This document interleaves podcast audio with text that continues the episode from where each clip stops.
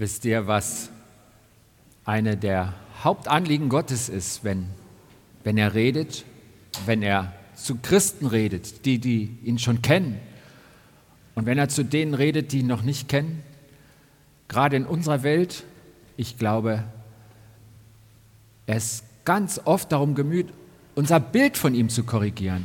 Weil ich glaube, jeder von uns, der du jetzt hier bist heute Morgen, du kommst mit einem Bild von Gott.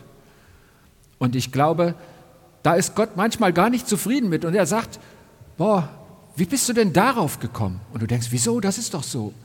Und du merkst nicht, dass der Gott, den du siehst, anders ist als der Gott, der redet. Und Gott sagt, guck doch mal auf mich. Kann es sein, dass wir aus Jesus einen Softie gemacht haben?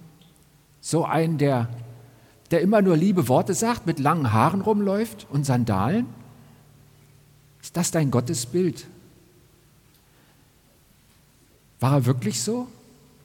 Nur für die Frauen, in den meisten Gemeinden ist Frauenüberschuss? Ich glaube, wenn du das wissen willst, dann gibt es einen ganz einfachen Weg. Guck in die Bibel. Guck, was Gott selber über sich sagt. Und das werden wir heute machen. Wir gucken einfach mal in die Bibel und zwar in ein Kapitel Matthäus 10. Und wir gucken mal, wie Jesus redet und was Gott sagt. Wir haben ja die Reihe Nachfolge und da gibt es einen Moment, und der wird eben in Matthäus 10 beschrieben. Jünger sind bei ihm, also man sagt, die machen so einen Bachelor, nicht? drei Jahre sind sie bei ihm und so. Aber ähm, das war eben auch nicht nur Theorie. Irgendwann sagt er, los mit euch. Und jetzt macht es selber, geht los. Und als er sie das erste Mal losschickt, die zwölf, so die, das Kernteam, ja, da hält er ihnen eine Rede, eine ziemlich lange Rede und die ist überliefert, das ist Matthäus 10. Also die Situation ist, Jesus schickt sie los. Und was sagt er ihnen vorher? Wir gucken mal, wo er landet. Ich lese uns mal zwei, Wort, zwei Sätze vor aus, am Schluss von dieser Rede. Und dann gucken wir, wie es zu diesen Sätzen gekommen ist. Ähm, ich lese uns die Verse 38. Er redet also zu seinen Jüngern, kurz bevor sie losgehen, und sagt, und wer nicht sein Kreuz auf sich nimmt und mir nachfolgt, ist meiner nicht wert. Wer das Leben findet, wird es verlieren. Wer aber das Leben um meinetwillen verliert, wird es finden. Das klingt schon irgendwie so ein bisschen radikal, oder? Was meint denn Jesus damit, mein Kreuz auf sich nehmen? Wie ist denn das mit dem Kreuz?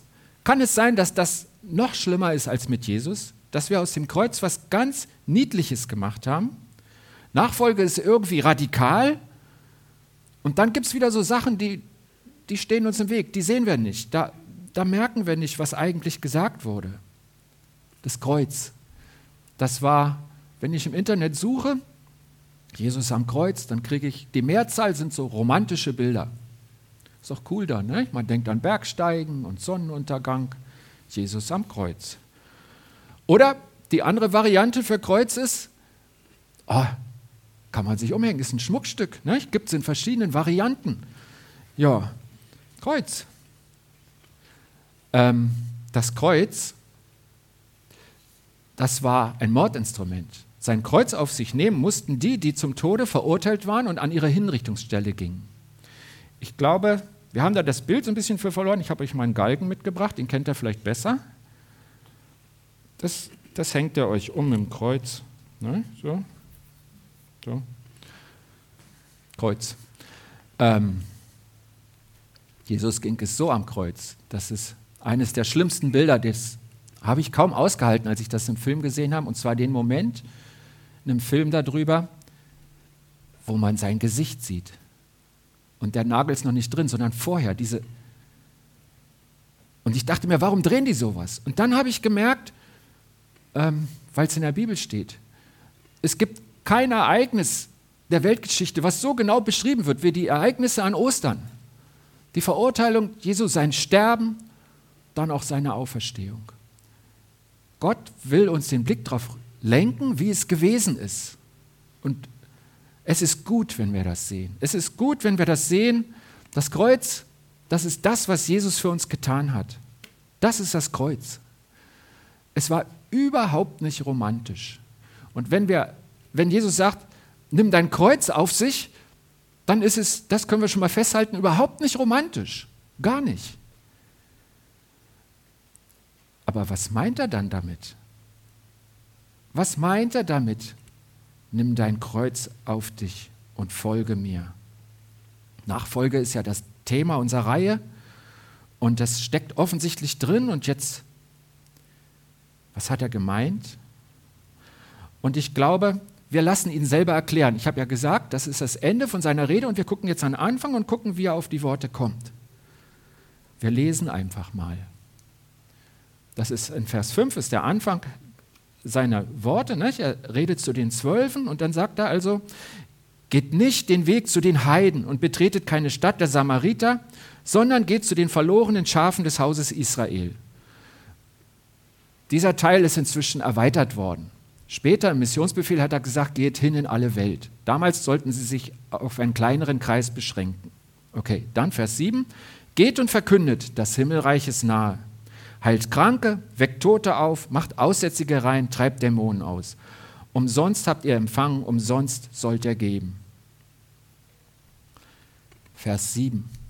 Vers 7 und 8 ist ein Auftrag. Radikal, was Jesus, Jesus ist radikal in seiner Liebe, die er gezeigt hat und auch in dem, wie er Nachfolge beschreibt. Und hier steckt der Auftrag drin. Und der ist radikal.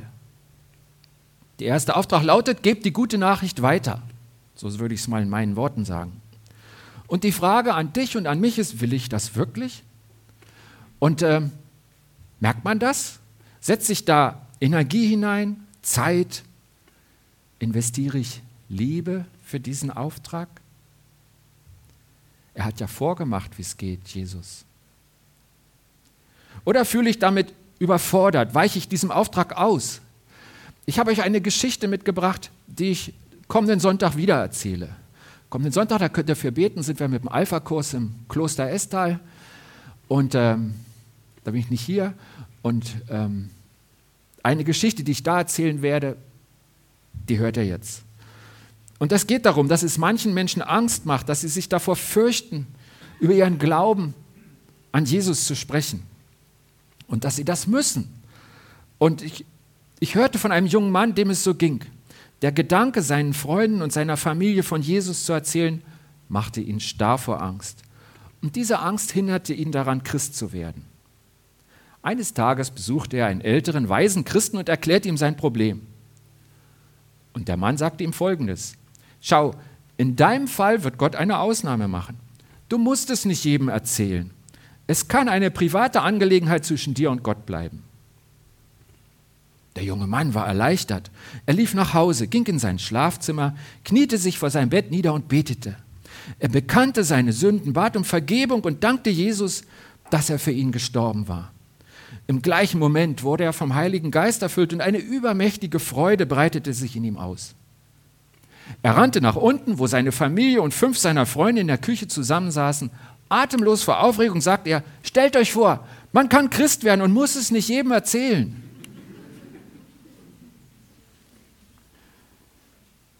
Ich glaube, das ist der Punkt. Die Kraft dafür, die kann nur von Jesus kommen. Habe ich sie erhalten? Hast du sie erhalten? Strecken wir uns danach aus? Das mit dem Auftrag, das kann ja nicht so sein, okay, ich mache das, wie man beim Job eine neue Aufgabe übernimmt. Wie erfülle ich den Auftrag, den Jesus mir gegeben hat? Und ich glaube, ähm, das hängt an Jesus, das haben wir schon gehört, wie dieser junge Mann am Bett, nicht? das, was er von Jesus kriegt.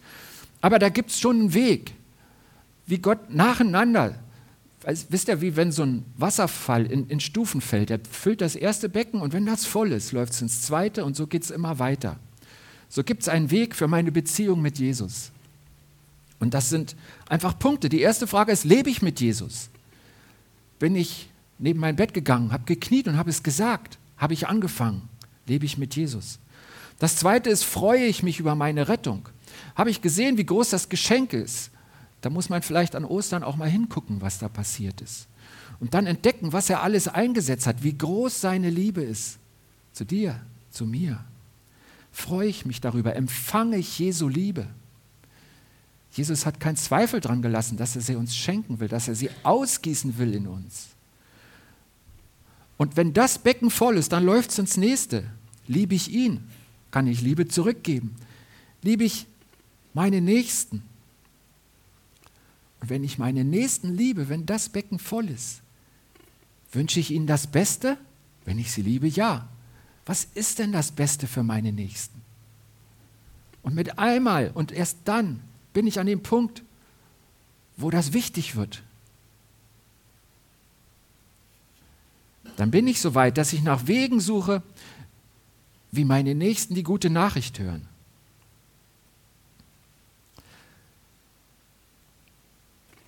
Wir gucken nochmal auf die, der Vers 7 ist jetzt hier weiß, aber wir sind noch beim Vers 7. Schaut mal hin, die Verben.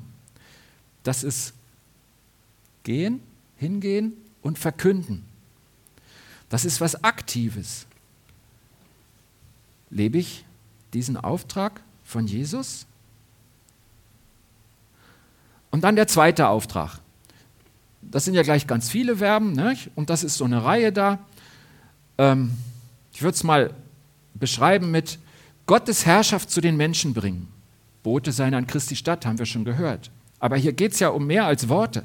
Hier geht es um Taten. Und Jesus war das wichtig. Wie geht es euch damit? Also ich bin jetzt endgültig überfordert. Oder? Ist das der Grund, warum so viele diesen Auftrag ignorieren oder ihn wegdiskutieren wollen? Das kann doch keiner. Deswegen hat Jesus gesagt, Johannes 15 beim Gleichnis mit dem Weinstock und den Reben, ohne mich könnt ihr nichts tun. Also es ist doch ganz offensichtlich, dass wir das ohne Jesus nicht können, oder? Konntet ihr das schon immer, auch ohne Jesus? Ohne mich könnt ihr nichts tun. Er hat einen klaren Auftrag. Er sagt nicht, lebt irgendwie weiter am Schluss, da außer dir, der kommt in den Himmel, gute Sorte, sondern er sagt, ihr habt einen Auftrag und wenn er ihn erfüllt, wenn er mit mir geht, dann sind wir ewig beieinander. Und dann sage ich, hey, das kann ich doch gar nicht. Er sagt, da musst du ja gar nicht. Aber du musst es mit mir machen. Ich muss in dir sein. Ich denke, es wird ganz deutlich, ohne Jesus können wir seinen Auftrag nicht erfüllen. Es geht nicht darum, dass er sich mich mal überzeugt hat und ich dann losrenne und mit dem besten Willen und mit all meiner Kraft es tue. Ist gut, wenn du dich ganz einsetzt, aber Bitte nicht ohne ihn. Es geht einfach nicht. Das Wichtige geht nicht. Du kannst guter Mensch sein. Die sagen, das ist aber ein lieber, guter Mensch. Aber ohne Jesus bringt das nicht dich und nicht deinen Nächsten weiter.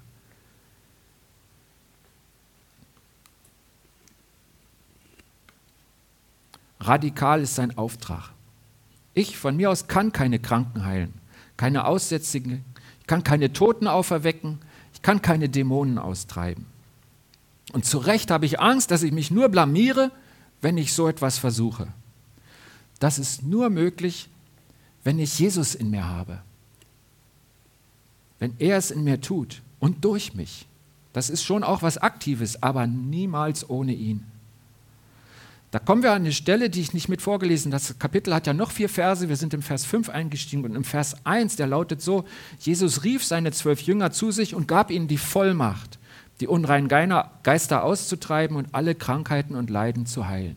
Erst gibt er ihnen die Vollmacht und dann kriegen sie den Auftrag. Jesus gab ihnen Vollmacht, die Dinge zu tun, die er ihnen dann aufträgt. Habe ich diese Vollmacht von Jesus bekommen? Als ich an diese Stelle kam, habe ich mich niedergekniet und für mich und für euch, für diese Gemeinde um Vollmacht gebeten. Da sind sich die Theologen uneins. Manche sagen, die hast du von der Bekehrung, du musst sie nur ergreifen. Ich dachte mir, es schadet ja nichts, wir laden nochmal nach. Ich bitte ihn nochmal. Denn ich habe gesehen, wir brauchen es. Wir brauchen es ja unbedingt. Wenn er uns nicht die Sachen gibt, dann sind wir nichts, sagt die Bibel. Es hängt letztlich an unserer Beziehung zu Jesus. Wir können zwar Fehler machen, die Jesu Handeln in uns verhindern, aber selbst wenn wir alles richtig machen und Jesus macht nichts, wird nichts passieren. Haben wir Jesus in uns? Ich glaube, es gibt so eine Richtung, und das ist auch wieder das Softe, dass wir das Übernatürliche wegerklären und ausklammern. Aber wie wollen wir dann Jesus dienen, wenn das sein Auftrag ist, den wir da gesehen haben, diese zwei Sätze, die er seinen Jüngern sagt, als sie das erste Mal losziehen? Wie wollen wir dann Jesus dienen? Es gibt Missionsberichte, ich habe das in einem Buch extra nachgelesen, als die Missionare aus Westeuropa nach Afrika kamen, wurden sie bei Problemen schnell gefragt, wie stark ist euer Gott? Welche Power hat er? Was macht er bei meinen Problemen? Wenn ich krank bin, wenn ich mir Kinder wünsche, es kommen keine, wenn, keine Ahnung, ich keinen Mann finde, das, was die Leute beschäftigt. Oder keine Frau. Und wenn dann die Missionare antworten, ja, Gott kann alles, aber ich weiß nicht, ob er jetzt bei dir helfen wird. Dann ist es halt so geworden, dass viele den christlichen Glauben angenommen haben als neues Welt- und Gottesbild und bei Krankheiten und Lebensproblemen aller Art weiter zum Schaman gegangen sind. Wollen wir das? Gott sei Dank sind doch einige Menschen zum lebendigen Glauben gekommen. Und heute ist es so, wenn westlich geprägte Besucher dahin kommen, dann wundern sie sich, wie selbstverständlich viele einheimische Kirchen und Christen mit der Kraft Gottes leben, sie in seinem Namen einsetzen. Und das, wenn es von Gott kommt, dann ist es nicht nur in Afrika möglich, sondern überall auf der Welt, auch in Hasloch und auch in deinem und in meinem Leben. Worum bittest du Jesus? Worum bittest du Jesus? Wenn du einen klaren Auftrag hast und du brauchst dafür ihn in dir, seine Vollmacht, warum bittest du ihn dann? Ich, wir schauen nochmal auf diesen Weg, den ich da beschrieben habe. Das ist der einzige Weg mit Gott. Das ist nicht einer, das ist der Weg. So funktioniert das. Christsein, Nachfolge. So. Wo stehst du denn auf diesem Weg? Wie viele Becken sind denn bei dir gefüllt? Wo hängt es denn? Gibt es da ein Leck? wo es nicht weitergeht.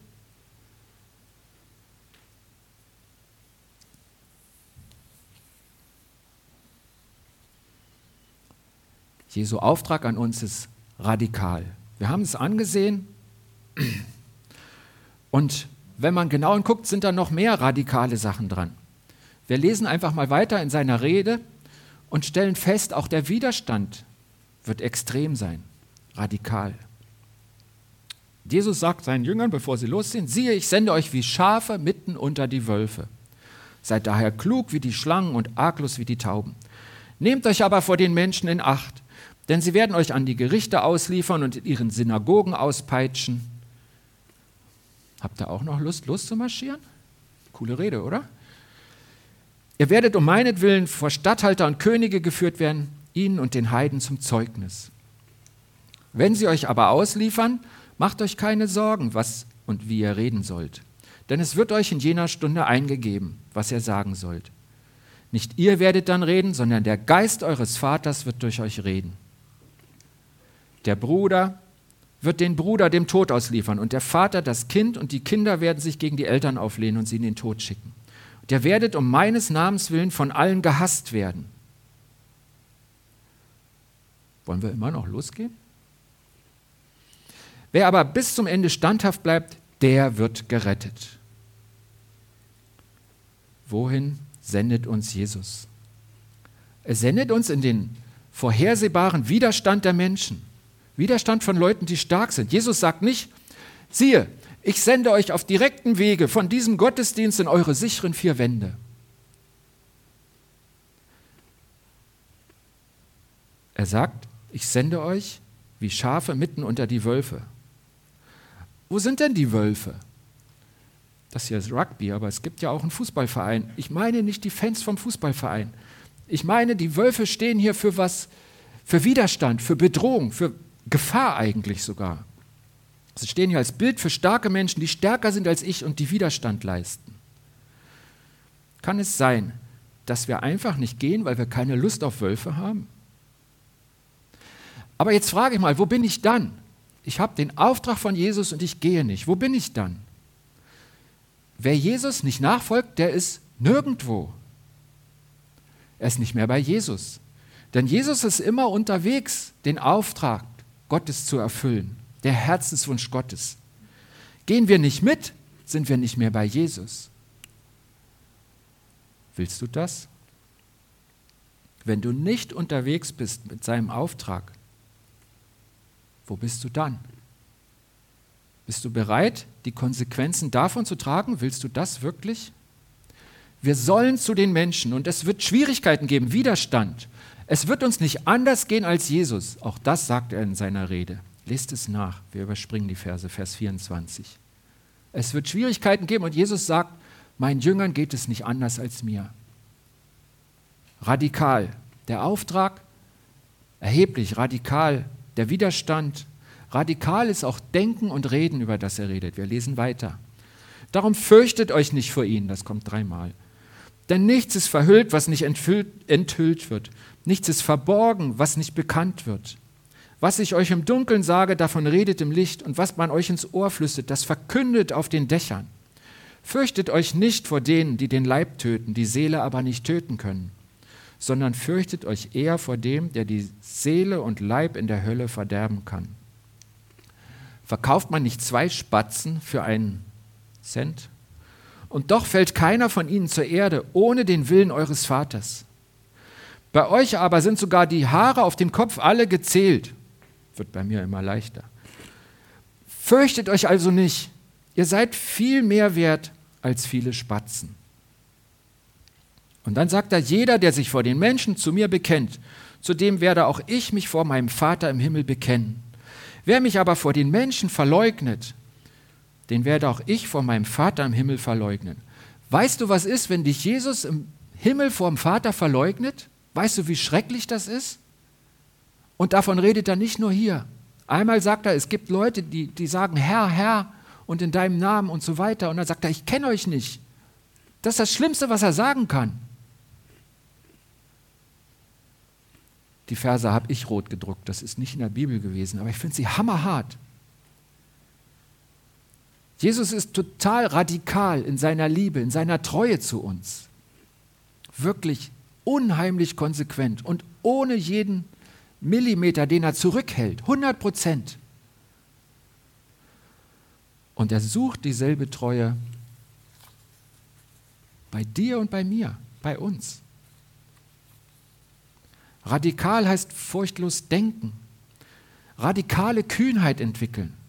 Den Begriff hat mir die Sigrid gesagt. Und dann sagt sie, guck doch mal auf die Jünger, als sie das erste Mal bedroht wurden. Dann haben sie zusammen gebetet und sie beten nicht, Herr, beschütze uns, sondern sie beten, Herr, gib uns Mut, denn es ist schon klar, wir übertreten diese, diese Drohung, wir machen weiter und dann gib uns doch Mut. Radikale Kühnheit. Im Römerbrief, Kapitel 12, fordert Gott uns auf, lasst euer Denken verändern, damit ihr erkennt, was Gottes Wille ist, was ihm gefällt, was gut und vollkommen ist. Ein Jünger Jesu denkt anders und braucht sich nicht zu fürchten. Dreimal kam das, fürchtet euch nicht, was Jesus seinen Jüngern sagt.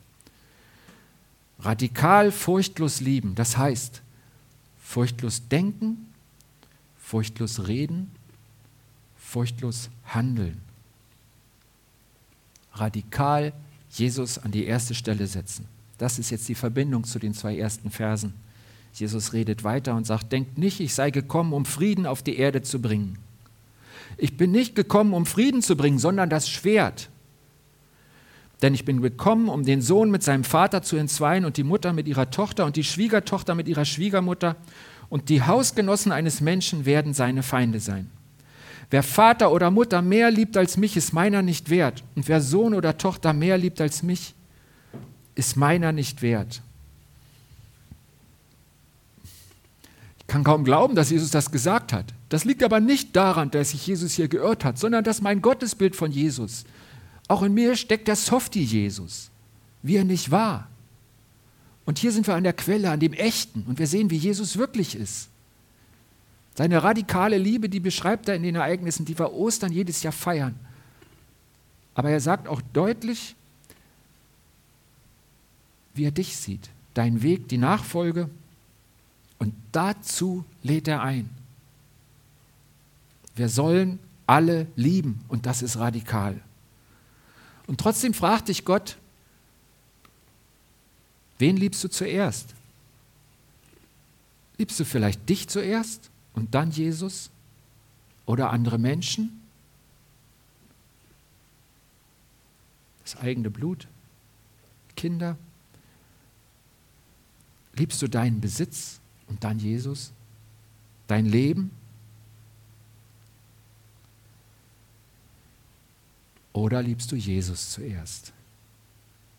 Jesus möchte in meinem Leben vor anderen Menschen kommen, die wir auch lieben sollen, vor meiner Tradition, wenn sie nicht der Bibel entspricht, vor der Meinung und der Anerkennung durch andere.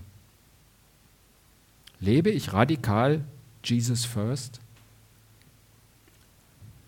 Wir sind wieder bei den Versen, mit denen wir angefangen haben. Jesus sagt, wer nicht sein Kreuz auf sich nimmt und mir nachfolgt, ist meiner nicht wert. Wer das Leben findet, wird es verlieren, wer aber das Leben um meinetwillen verliert, wird es finden. Jesus liebt dich radikal. Und Nachfolge ist radikal. Bin ich ein Nachfolger, ein Christ im Sinne, wie Jesus es beschreibt? Ich bete. Ach Jesus, du bist da. Du steckst in mir. Du freust dich, wenn ich dich mehr entdecke, wieder was verbessert wird, du klarer leuchtest, du mein Denken veränderst. Und wenn das, was ich glauben kann, mein Leben so verändert, dass ich neue Schritte gehe, du hast mir einen klaren Auftrag gegeben. Der ist mir fünf Nummern zu groß, aber nicht, weil du in mir bist, ich kann ihn schaffen. Es ist ein guter Weg. Auf dem Weg bist du immer bei mir. Jesus, gib uns den Mut zu glauben. Gib uns den Mut zum Leben. Wirke du von innen heraus, wie bei dem jungen Mann nach seinem Gebet neben dem Bett. Wir brauchen dich und wir danken dir, dass du da bist. Du musst nicht erst kommen, du bist da. Jesus, ich sage dir, du sollst an erster Stelle stehen. Hilf mir dabei. Amen.